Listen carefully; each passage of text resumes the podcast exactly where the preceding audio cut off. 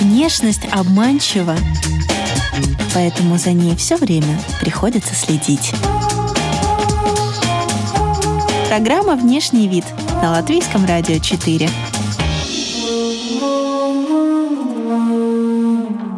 Здравствуйте, дамы и господа! Вы слушаете программу на Латвийском радио 4 и подкаст о красоте и моде «Внешний вид». Здесь мы изучаем влияние внешнего вида на все сферы жизни героев, знакомимся с новыми трендами и отвечаем на такие вопросы, о которых вы раньше даже не задумывались. Приглашаем и вас окунуться с нами в этот интересный опыт. У микрофона Алиса Орлова. Далее в выпуске вы услышите. Я этот за 50 центов шарфичек купила, принесла домой, погладила, почистила. Оказалось Эрмес. Винтаж, на самом деле, это не всегда про дешево, это скорее про эксклюзивно. Дороговизна вещи, она чувствуется по тому, как эта вещь обнимает твое тело. Наша тема сегодня – это внешний вид с отсылкой к другим временам. И с нами сегодня Мария Васечка, владелица магазина винтажных вещей, коллекционер. Здравствуйте. Здравствуйте, привет. Ну, энтузиаст всего винтажного, правильно? Да энтузиазм секонд-хенда. И в начале программы у нас мини-рубрика «Визитка», в рамках которой гость может представиться так, как ему хочется. Я люблю моду и все, что с этим связано. Эм, посвятила этому свою профессию. Я продаю винтажную одежду, в основном женскую, но сейчас эта граница уже размыта. Как давно появилось это увлечение в вашей жизни? Работа появилась 13 лет назад. Эту цифру я точно знаю. Увлечение появилось, наверное, с раннего детства. У нас есть такая домашняя история. Вот эти 90-е, там люди ездили на какие-то рынки, родители ездили что-то там закупать какие-то одежду, вещи для детей.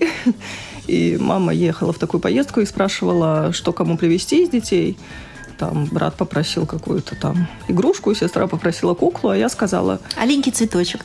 Я сказала, мне, пожалуйста, бальное платьице и лаковые туфельки. Я думаю, что мне было лет пять. Ну как-то это в семье культивировалось, поддерживалось родителями? А, в семье я младший ребенок, третий, поэтому в семье я всегда носила то, что поносил брат, потом поносила сестра, а потом носила я. И, может быть, даже с этим связана вообще моя вот эта вот вся увлеченность, именно потому что мне всегда хотелось э, свое, мне хотелось выбирать, и, наверное, психологически как-то вот я пришла к тому, что теперь у меня огромный гардеробище, огромный выбор, и, но при этом я не стесняюсь занашивать, донашивать за другими. Я э, очень хорошо знаю эти истории, потому что, ну, я часто разговариваю с друзьями, знакомыми про секонд-хенды, и часто слышу, что вот такое мнение, что ой, мне в детстве этого хватило, мы вот там бедно жили, нас не было, поэтому сейчас я куплю что угодно, но пойду в магазин и вот в пакетике новенькое, завернутое себе принесу. Э, у меня почему-то такое не выработалось. Я вообще спокойно покупаю секонд-хенд, покупаю винтаж и всем советую. У меня есть склад. склад у меня для э, рабочих вещей. Там сейчас около тысячи позиций. То есть примерно тысяча вещей, которые я всегда могу, если что, прийти и взять. но при этом мой домашний гардероб, ну то есть мой, мой личный гардероб, он не такой уж большой, но он все время меняется. То есть я что-то сама пару раз надела, продала, потом что-то новое. У меня как бы у меня очень живой гардероб. Есть такие винтажные вещи, которые могут озолотить продавца? У меня есть история, когда я зашла в какой-то последний день там вот этих всех коллекций, когда уже самая низкая цена, и где-то в каком-то э, ящике нашла скомканный такой шарфичек, что-то там, я его так рассмотрела, что вроде у него кантик, он вручную подложенный, что он явно шелковый, что это что-то ценное, потому что, ну, его подшивали вручную, это какая-то хорошая работа. И я этот за 50 центов шарфичек купила, принесла домой, погладила, почистила. Оказалось Эрмес, оказалось э, как бы неплохо. Ну, явно не в Латвии, наверное, наверное, Италия, Милан, нет, да? Нет, в Латвии. Не реплика, а оригинал оригинал. Оригинал, да. Там все, все, как, все как надо, я все сверила. Я скажу так, вот, ну, меня очень часто спрашивают совета, как идти по магазинам, что, на что смотреть, что... Э, просто есть много способов, как покупать винтаж и секонд-хенд. Э, можно, как бы, вариант вот мой и всех, кто любит копаться и кто готов уделять этому много времени. Можно пойти вот э, в дешевый магазин, э, потратить там час-два, в зависимости от ваших каких-то... Сколько вы способны потратить в магазине, копаться, просмотреть буквально каждую вещь, посмотреть на ее состав, на этикеточку, что вам нужно, что вам подходит, все изучить, и, возможно, вы найдете сокровище. Как бы этот вариант подходит не для всех, потому что это очень энергозатратно, очень энергозатратно и как бы часто люди психуют уже через 10 минут, говорят, здесь ничего нет, я ухожу. Потом следующий как бы уровень есть. Можно э, покупать, например, у таких, как я. У тех, кто уже нашел, уже отобрал и составил подборку вещей, которые хорошие, с хорошим составом, которые актуальны. Ресейл? Да. Ну, по сути, да. А также есть варианты совсем там дорогих всяких э, винтажных и секонд-хенд бутиков, где только брендовые вещи для тех, кого интересует, чтобы это было Шанель или там Гуччи или еще что-то. Там все будет с какими-то сертификатами, с упаковками. С... Ну, то есть это будет уже запредельная цена. Возможно, она будет даже дороже, чем купить какую-то новую вещь, потому что винтаж, на самом деле, это не всегда про дешево, это скорее про эксклюзивно.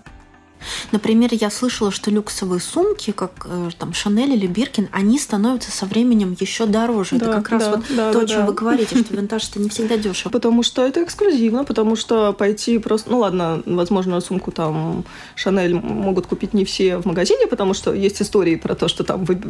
продавец выбирает клиента. Но в основном новые коллекции могут, может купить кто угодно. Ну, то есть, есть для этого надо только деньги.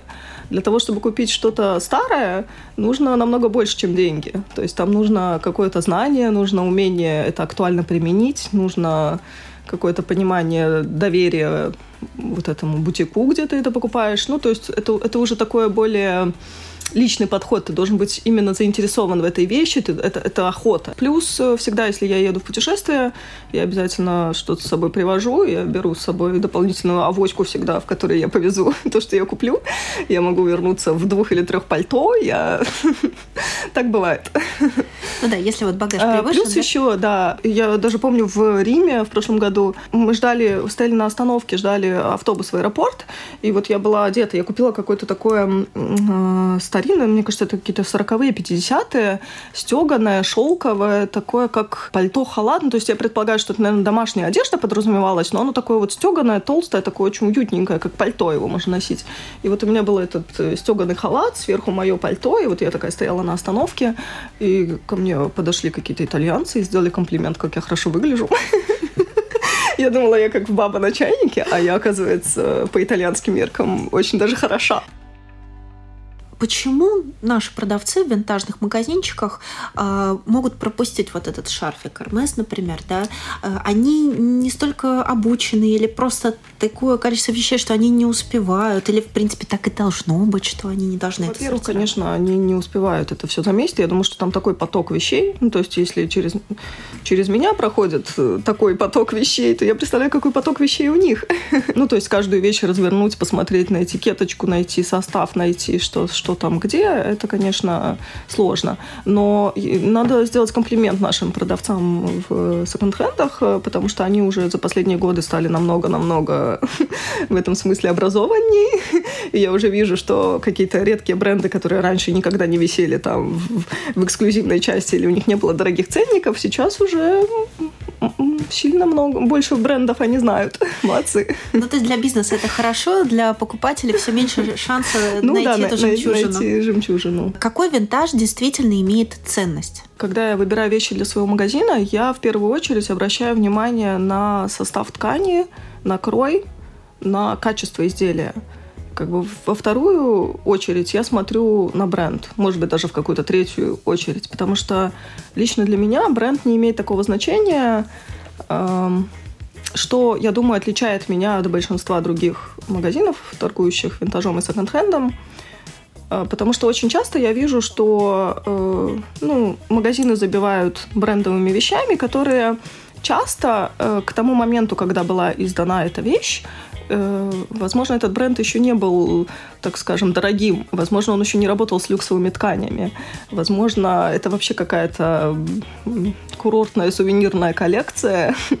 так что бренд не всегда говорит о том, что эта вещь качественная. Я же стараюсь в первую очередь обращать внимание на хорошие ткани, на шелк, на шерсть, на какие-то редкие шерсти, там, я не знаю, верблюжью шерсть, ламу, альпаку, кашемир, хорошие ткани, хороший пошив. Когда вещь очень хорошего кроя, она любого размера сядет на любого человека. Ну, то есть она, она не будет идеальна, но она вот как-то вот, вот как рукавчик войдет в плечо, как вот тут на запястье будет прилегать, как э, длина, вот, вот это чувствуется. То есть дороговизна вещи, она чувствуется по тому, как эта вещь обнимает твое тело. Пока вас слушала, подумала, что э, какой-то бренд с историей вот сейчас современная коллекция может выпускать из, э, ну, хорошей, но синтетики. Сейчас многие перешли. А вот 80-е это была бы шерсть действительно или там э, шелк? Я всегда говорю тем, кто хочет начать э, как бы свой путь к винтажу, просто посмотреть, просто купите себе хороший шерстяной свитер. Вот не сходите в масс-маркет и купите свитер из акрила, который скатается через две недели, растянется и не будет вас ни греть, ни, ни, приятен к телу а купите какую-нибудь шерсть или еще лучше там шерсть с кашемиром или какую-нибудь альпаку или еще что-то и просто почувствуйте вот это вот, вот, ну, вот на себе и вы поймете, про что э, винтаж и почему стоит покупать секонд-хенд, даже если это стоит дороже, чем пойти в магазин и купить новое. Потому что ткани несравнимы. Это совсем, совсем другое дело. Э, чтобы сейчас э, купить свитер из хорошей шерсти, вам надо будет идти в магазин люкс или какой-то там такого высокого сегмента. В масс-маркете вы навряд ли это найдете. Э, я говорю о том, чтобы покупать то, что уже произведено, использовать это еще раз, поносить самому и передать другому. Я очень за прогресс, э, но я против э, того, чтобы перепроизводить, производить очень много очень плохого. Потому что когда ты дотрагиваешься до платья, которое из полиэстера, но ты чувствуешь, что это платье из полиэстера. Когда ты надеваешь платье из шелка, это совсем другое ощущение. Ну, то есть там даже не надо, не знаю, какого-то... Можно и без принца обойтись. Если у тебя шелковое платье, если у тебя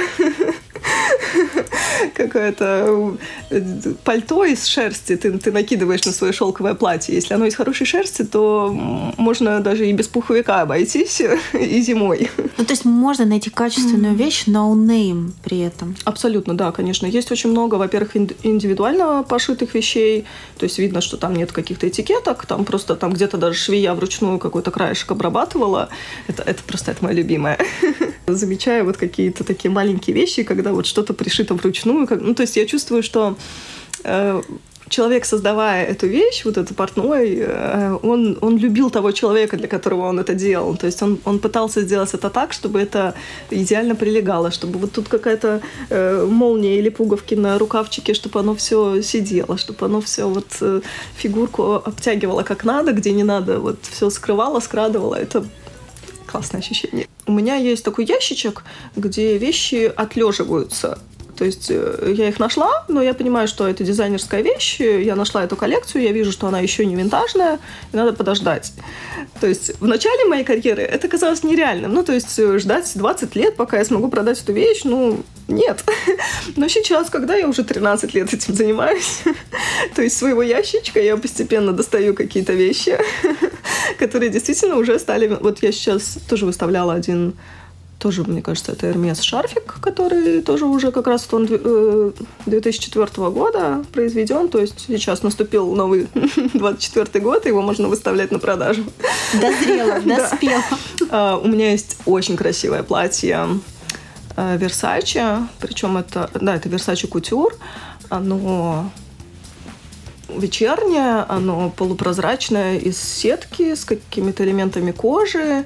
Ну, я, конечно, в него влажу только за, затаив дыхание. Но это тоже это моя отдельная суперспособность. Я часто говорю, что я как котик, я принимаю форму сосуда.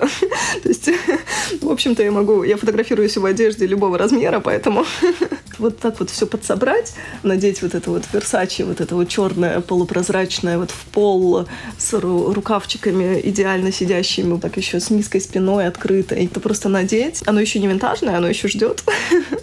Я еще жду, что, может быть, я когда-нибудь его куда-то выгулю, хотя куда я такая пойду, конечно. Рига Fashion Week. Ну, кто туда наряжается сейчас вообще уже? Да, люди после работы забегают просто посмотреть. Там, кроссовки на туфли сменила и пошла. Я поняла, что специфика вашей работы заключается в том, что вы на себя это фотографируете. Да, я все стилизую в какой-то современной манере. Это придумываю стилизацию для каждой вещи, надеваю ее для себя, на себя и фотографирую. Как интегрировать винтаж в сегодняшнюю моду? Может быть, на своем примере даже. Расскажите, как вам это удается? Сегодня на мне скорее секонд-хенд, наверное, чем винтаж. Хотя тут уже тоже может быть Думаю, чему-то лет 10-15 запросто. А в чем вы сегодня? уже, уже приближается. На мне сегодня все из секонд-хенда. А нет, обувь не из секонд-хенда, но я не готовилась. В общем-то, у меня в гардеробе легко одеться. Все из секонд-хенда, все, все винтажное, как угодно. На мне сегодня, кстати, джинсы, но они примечательны тем, что я нашла их, я буквально неделю назад их купила, я нашла их э, в секонд-хенде, в онлайн секонд-хенде, э, такие же, какие я покупала лет 7 назад – они мне очень нравились, но я их износила просто до дыр. Коллекция уже была давным-давно. Так вот, я в секонд-хенде нашла точно такие же, того же размера, купила две пары, и...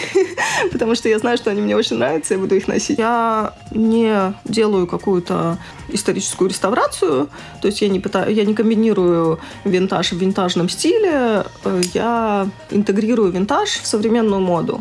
Потому что я считаю, что ну, все знают, что мода циклична, что все возвращается, все повторяется, и все то, что мы сейчас новенькое видим на подиуме, я очень часто могу сказать, э, что вот это там финны в 70-х уже вот это делали. Какой-то пару лет назад стало очень модно вот эти пальто-одеяла, вот эти огромные пуховики. Так вот это очень такая тема, скандинавская, скандинавская тема 70-х, и они всегда с натуральным пухом, они, они супер теплые, они очень классные. Сейчас, конечно, с натуральным пухом купить будет дорого. Я стилизую это в современной манере. Винтаж надо носить модно, и это вполне себе возможно. Тоже верю, что mm-hmm. это возможно, но, может быть, есть какие-то приемы? Есть вот это модное слово, слово насмотренность, которое сейчас все употребляют. Эм, насмотренность помогает вам увидеть модный силуэт сегодняшнего дня – и э, глядя на винтажные вещи, вы вполне можете увидеть, что из них можно встроить в этот силуэт. Я бы в моде вообще, в трендах, я бы ориентировалась именно не на конкретные предметы, что в моде зеленый сапог э, на таком-то каблуке с закругленным носом, а я бы э, ориентировалась на силуэты. То есть какая, вот, какая женщина сейчас, какой мужчина, какой он формы вообще. То есть Э, когда-то силуэты, они, там, я не знаю, как кокон, они, они такие округлые, они какие-то такие. Когда-то они там вытянуты, когда-то у нас широкие плечи и худые ноги. Вот эти все формы, они, они меняются. Это то, что можно проследить на каких-то мировых неделях моды, просто проглядывая коллекции вот так вот быстренько, можно уловить, как, какую, какой формы мы сейчас, какой форме мы стремимся. И тогда, глядя на вещи в магазинах, мы, мы видим, что вот они все нас немножечко к этой форме как-то призывают обратиться. Я слышала, что беспроигрышный вариант — это искать в винтажном магазине шелковую блузу. А, да, но шелковые блузы бывают тоже разные. Я, например, большой любитель вырезать подплечники из всего, потому что подплечники — это то, что э, Иногда это очень помогает скорректировать фигуру, но часто это сразу отсылает нас к 80-м. То есть мы вот видим вот эти слишком большие плечи, мы сразу думаем 80-е. Как бы э, сейчас немножечко э, с оверсайзом возвращалось вот это вот акцентное плечо, но оно немножко другой формы. То есть если раньше в 80-х эти подплечники, они были такие закругленно вот такие вот объемные, то сейчас это скорее такая строгая линия плеча. Поэтому я из своих винтажных шелковых блузок подплечники вырезаю и ношу с удовольствием. Still. Так, а мужские вещи на женской фигуре, как к этому относитесь? Э, да, запросто. Я тоже слышала мнение, что mm-hmm. э, лучшие пиджаки это мужские пиджаки винтажные. А, да, в том числе. К тому же, ну, сейчас эта мода уже, конечно, отошла, когда вот это вот затягивали поясочком кожаным, и в любом мужском пиджаке женщина выглядела элегантно, женственно, чуть-чуть подкатать рукава, видно запястье, здесь затянуть видно талию, вот эти широкие плечи. Сейчас, мне кажется, этот тренд уже, конечно, ушел, и сейчас мы идем к каким-то... Сейчас мы идем скорее к бомберам мужским.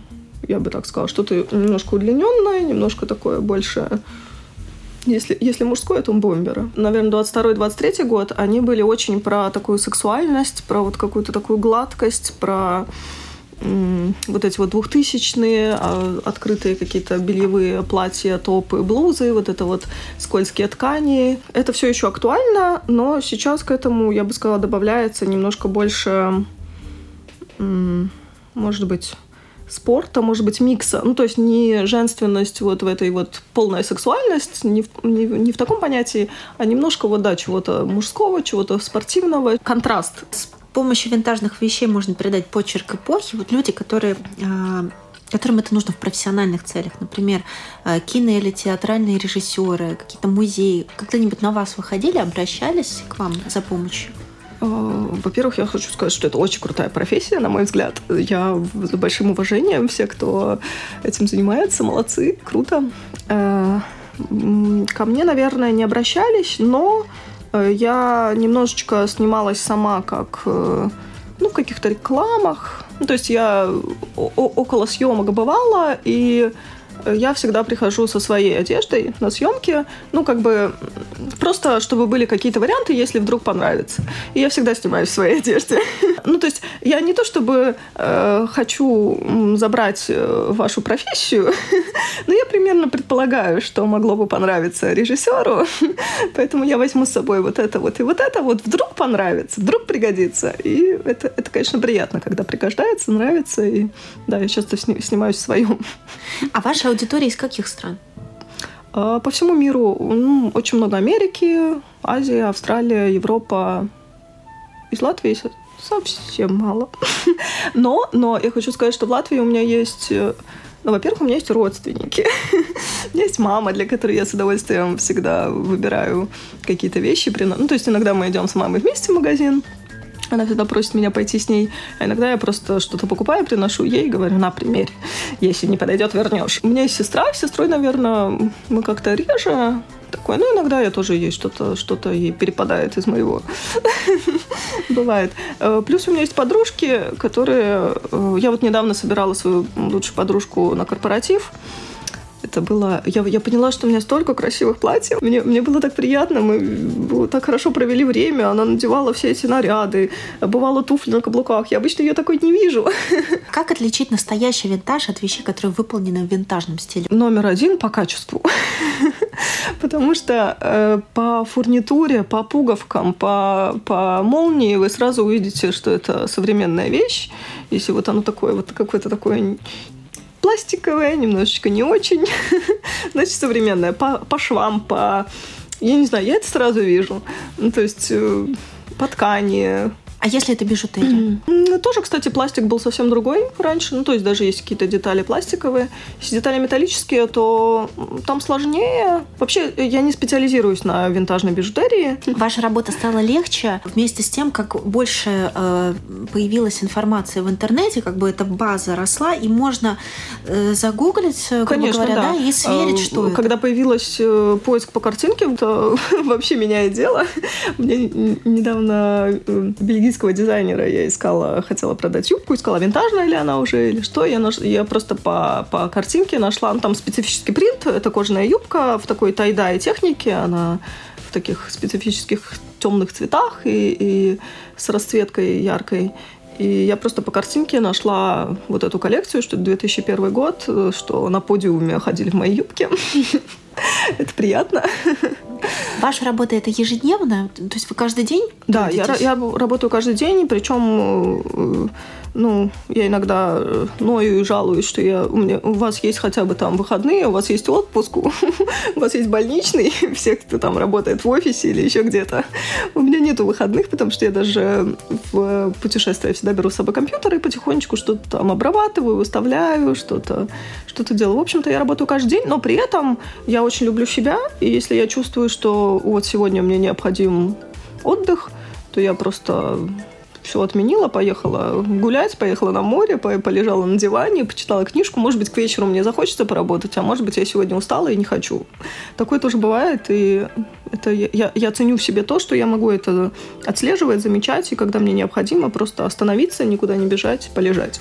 Понятно. А бывает именно переедание такое, когда на вещи уже смотреть невозможно? А, был интересный эффект, когда был ковид, было какой-то период, когда были закрыты магазины, нельзя было ходить на охоту. Я тогда что-то продавала из своих запасов. И потом, когда открыли э, магазины, снова там было какое-то ограниченное количество посетителей, но снова можно было ходить в секонд-хенды. Это, конечно, был праздник, но я помню вот это ощущение, что я как будто бы я немножко отвыкла, одичала и разучилась потому что э, я вот уже там полтора часа не могу провести в магазине. Мне как-то как слишком много людей, как-то тут что-то толкаются, что-то, что-то я, меня уже тошнит от этой одежды, я не хочу на нее смотреть. как будто бы вот этот какой-то продолжительный отдых, он дал мне э, вот какую-то остановку, где я поняла, что, ну, надо снизить темп. И сейчас я Сейчас я делаю это медленнее, просто спокойнее. Были какие-то интересные истории, связанные с э, высматриванием этой винтажной жемчужины, какой-то классной вещи, когда вы видите, что кто-то забрал, отнес Ой, это, ужасно, это ужасная история, когда ты ходишь по магазину и выжидаешь, и приговариваешь, ну положи, ну тебе не подойдет, ну положи, ну куда понесла? Ну, обычно я набираю очень много вещей, поэтому я, ну, где-то отвешиваю, там, у продавцов прошу оставить или в корзинке где-нибудь там ставлю в уголок, но бывают случаи, когда вот я что-то нашла очень такое, очень крутое, очень ценное, возможно, какой-то бренд. Или вот у меня был один раз, я нашла блузку Шанель, тоже вот в Риге, просто в секонд-хенде. Я ее повесила вот, э, ну, к продавцу. Я хожу по магазину, и я думаю, ну там же все же видят, что она висит, и что это Шанель. Там же видно вот эта этикетка. Ее, ее сейчас явно кто-то заберет. Я хожу по магазину, и я думаю, Маша, успокойся. Ну и заберет, значит, не твое. Ну как, все, все в порядке. Но я хожу и нервничаю. Я думаю, нет, надо, может быть, мне ее все-таки забрать и поносить в руках. У меня очень много одежды, у меня много всего, э, что вот там ждет быть сфотографированным, ждет быть выставленным. Некоторые вещи, они у меня просто залеживаются годами, могут они у меня лежать, я их никак не, не выставлю в магазин, не продам, не, не сфотографирую, ничего. И на то обычно есть какие-то мелочные причины. Ну, просто вот она мне не до конца нравится, или что-то вот как-то я сомневаюсь в ее качестве, или что-то там надо, нужен какой-то ремонт, который я не собираюсь делать на самом деле. Э, и я всегда вот когда у меня что-то такое залеживается, я время от времени сортирую, я всегда отношу куда-то отдаю вещи, я сортирую, либо это на переработку я сдаю, либо я сдаю вот в эти ящики, где можно отдать нуждающимся. Как бы я ношу, я получила от кого-то, и я хочу, чтобы я была не последним звеном в этой цепочке. Увидим ли мы, что э, second-hand как сегмент обгонит сегмент fast fashion? Или мы уже можем это наблюдать? Мне бы очень хотелось, и мы как будто бы сейчас немного к этому приближаемся, но мне кажется, что это невозможно, потому что бренды, которые производят массово одежду, это такие огромные корпорации. Это же не мы э, управляем тем, что будет в тренде. Это же не мы управляем тем, что нам захотелось вдруг переработать вот этот пластик. Э, нам захотелось, потому что нам сказали, потому что сейчас вот такая, такую линию гнут корпорации. Ну, то есть это тоже, мне кажется, что это иллюзия. И быстрые вопросы-ответы. Счастье зависит от внешнего вида? Да. Как я выгляжу, так я себя и чувствую. Красота или функциональность? Красота и функциональность. Стиль это больше, чем одежда? Да, я думаю, что стиль это э, одежда и то, как мы себя в ней чувствуем, то, как мы себя подаем и продаем в ней. Самый стильный человек современности? Нет ответа.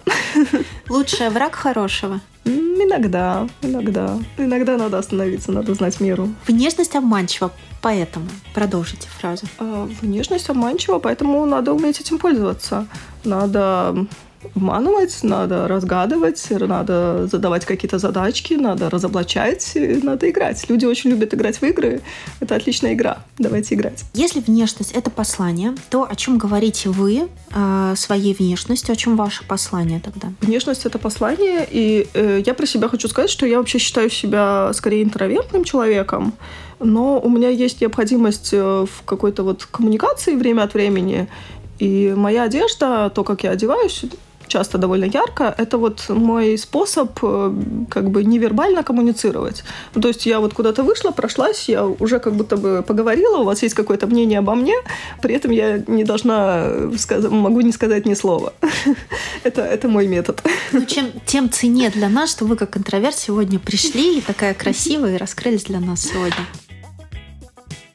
Э, с вами была Мария Васечка, любитель моды и шмоточек. Спасибо, гости. Если вам понравился этот эпизод, то поставьте лайк. Как подкаст мы есть на всех популярных подкаст-платформах. Как программа на Латвийском радио 4 мы выходим по пятницам. Обратите внимание. До новых тем, героев, трендов и историю. микрофона была Алиса Орлова. До свидания.